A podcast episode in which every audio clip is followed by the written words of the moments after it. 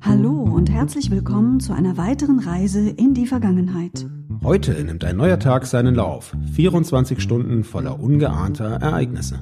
Doch was geschah genau an diesem Tag? Vor einem Jahr? Vor 10, vor 50 oder 100 Jahren? Was geschah? Vor Jahr und Tag.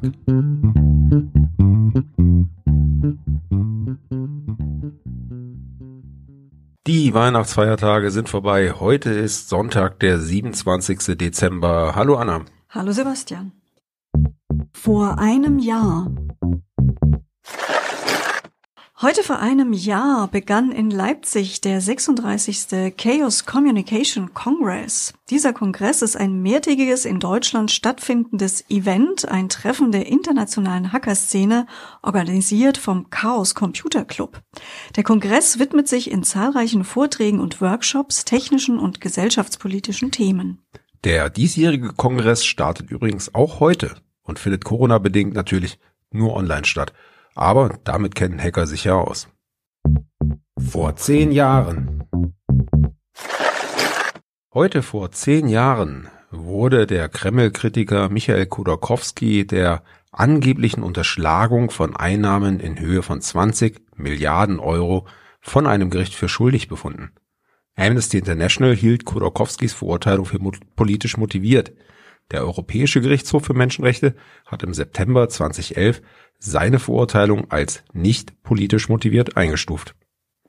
Kurz vor Weihnachten 2013 wurde Kolokowski nach seinem Gnadengesuch dann aber überraschend begnadigt und freigelassen. Heute lebt er mit seiner Familie in London. Vor 25 Jahren.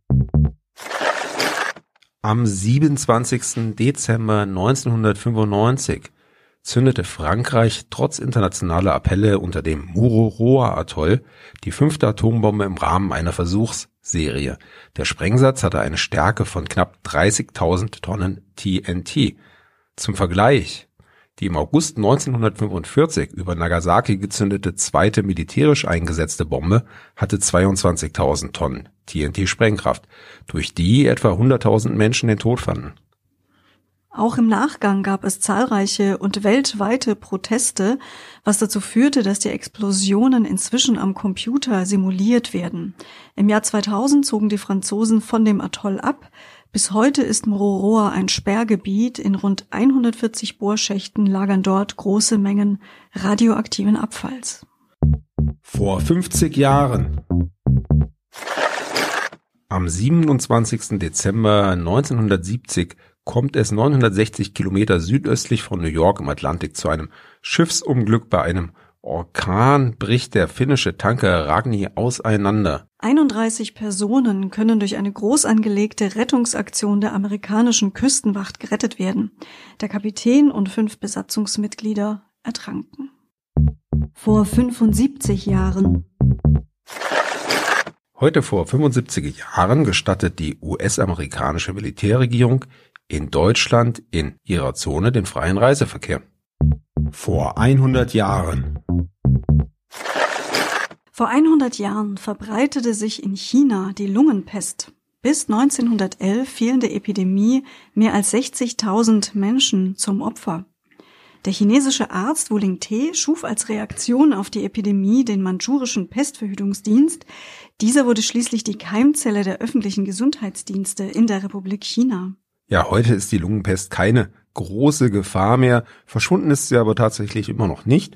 Vereinzelt kommt es auch heute zu Todesfällen durch diese Krankheit. In den USA etwa starben 1992 noch zwei Menschen an der Lungenpest. Mittlerweile ist es jedenfalls möglich, die Lungenpest zu heilen. Ja, das heißt, schon vor 100 Jahren drehte sich zumindest in China alles um eine Epidemie, bei uns jetzt gerade aktuell noch um eine Pandemie. Das scheint doch häufiger vorzukommen, als man das im Bewusstsein hat. Ganz genau, und das sollte uns auch ein bisschen demütig machen, wenn wir im Augenblick mit der aktuellen Corona-Situation zurechtkommen müssen, die unbestritten für viele, viele Menschen große Erschwernis und Herausforderungen mit sich bringt. Nichtsdestotrotz, wir beschließen diesen Tag hier, freuen uns, wenn ihr morgen wieder mit dabei seid. Tschüss, sagen Anna und Sebastian.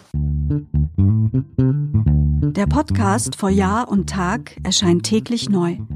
Produktion Tonbild Schau. Dr. Anna Kugli und Sebastian Seibel GBR.